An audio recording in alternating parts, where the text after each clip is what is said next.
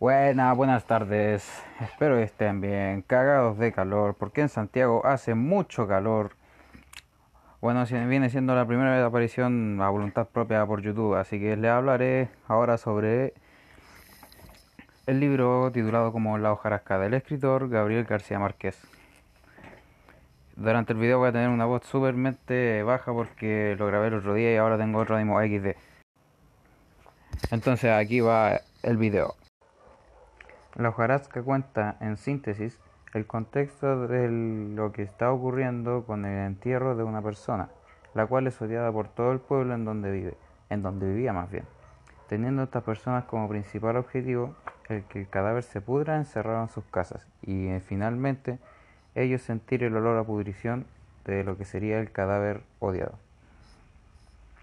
En esta historia se nos cuentan las vidas de los diferentes personajes que están presentes en el momento en el que se está colocando el cadáver en su tumba y pidiendo el permiso, entre comillas, al alcalde para enterrar al muerto.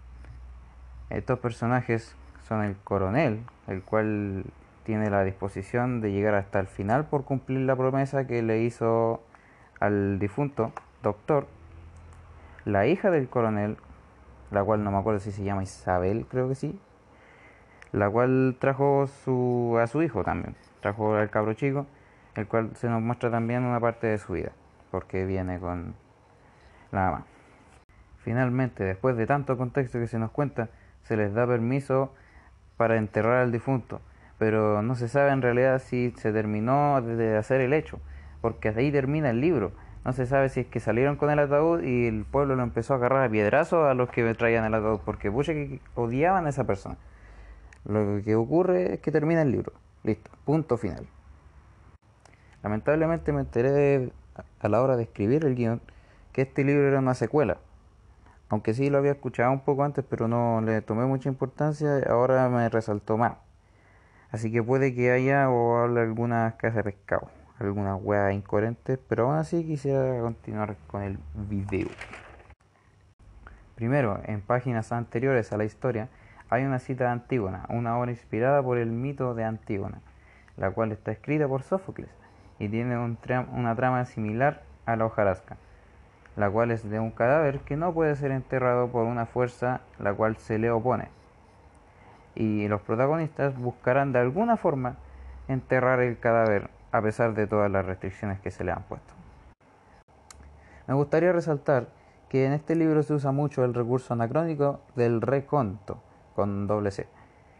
Así que está a cada cambio de personaje yendo hacia el pasado.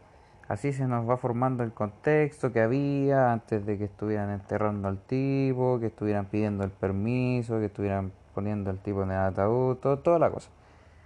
Y el mundo que los rodea a los personajes principales lo que los motiva a seguir en esta misión, por qué están en esa casa, por qué, por qué en primera están enterrando un cadáver que están odiado. Esto igual es un poco molestoso porque tú quieres seguir leyendo y tenés como, ah, quiero seguir la historia, pero pa, te mandan para el pasado. A cada rato, ah, voy a seguir un poco más la historia. Pum, para el pasado, para el pasado, a cada rato. En cada cambio de personaje no, pues es que no quiero seguir la historia, voy a ir para atrás a recordar alguna cosa, alguna cosa, creo que se me quedaron los frijoles en el horno. Todo esto hace un poco aburrida la historia. Aunque sí encuentro bacán que cuenten un poco el contexto, porque igual se van para otro lado y bueno, igual interesante, pero no, para seguir la historia avanzan súper poquito y muy lento. Pero igual se van entrelazando las cosas, descubriendo razones, motivaciones, etcétera, etcétera, etcétera, etcétera. Quisiera hablar un poco sobre Macondo, la ciudad en la, no, más bien el pueblo en donde ocurren todos estos hechos. Que yo intuyo que es muy tropical, bastante rural y con el paso de un tren cada cuatro veces al día y que las personas están atentas a eso. Que, ¿Qué más interesante puede haber en un mundo tan rural? Y otra cosa es que creo que está, ahí la gente se muere de calor, así se sale de la casa y ¡ah! Tiene que salir en pelota un poco más. Pero aún así cubriéndose con algo. Porque bueno, debe ser culpa de la portada del libro que me compraron, porque es como un desierto así, pero también selvático, con una hoja, una florcita. y todas esas cosas. Igual debe haber influido mucho en como yo, mi vista sobre Macondo.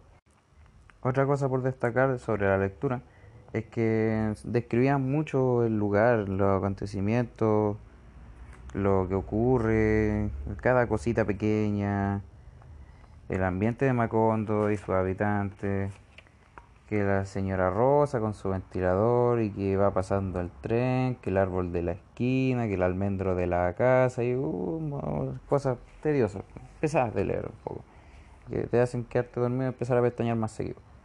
A través de todos los viajes al pasado que se nos muestran en el libro, quisiera resaltar las relaciones que hay con el coronel y el doctor, y el hijo de Isabel con su amigo Abraham.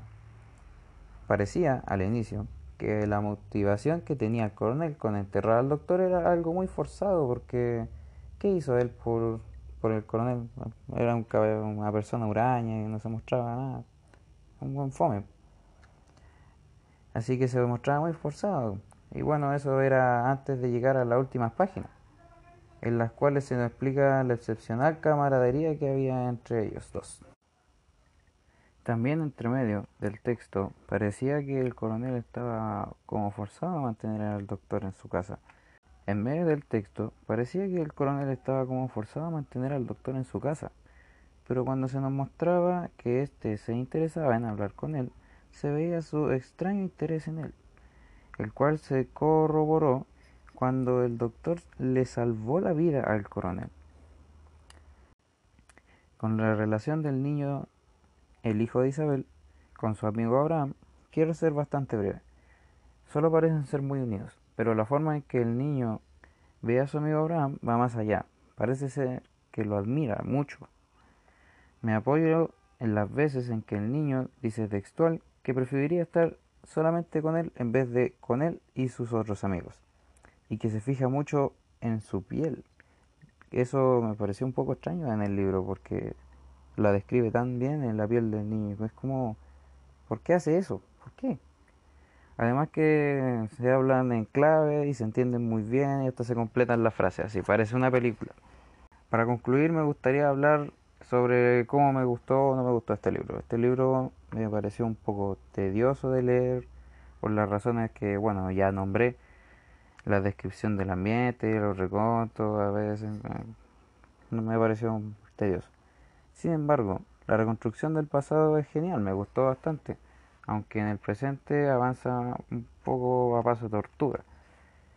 Este libro lo recomendaría primero a los que les da sueño al tiro leyendo, para irse a dormir, para tirarse a la cama y quedar lona. Y para los que estén viajando así, así en bus, en su turbo, bueno, si es que siguen vivos, si es que llegasen vivos, bueno, habrían leído un buen libro. En general está bien, me gustó el libro.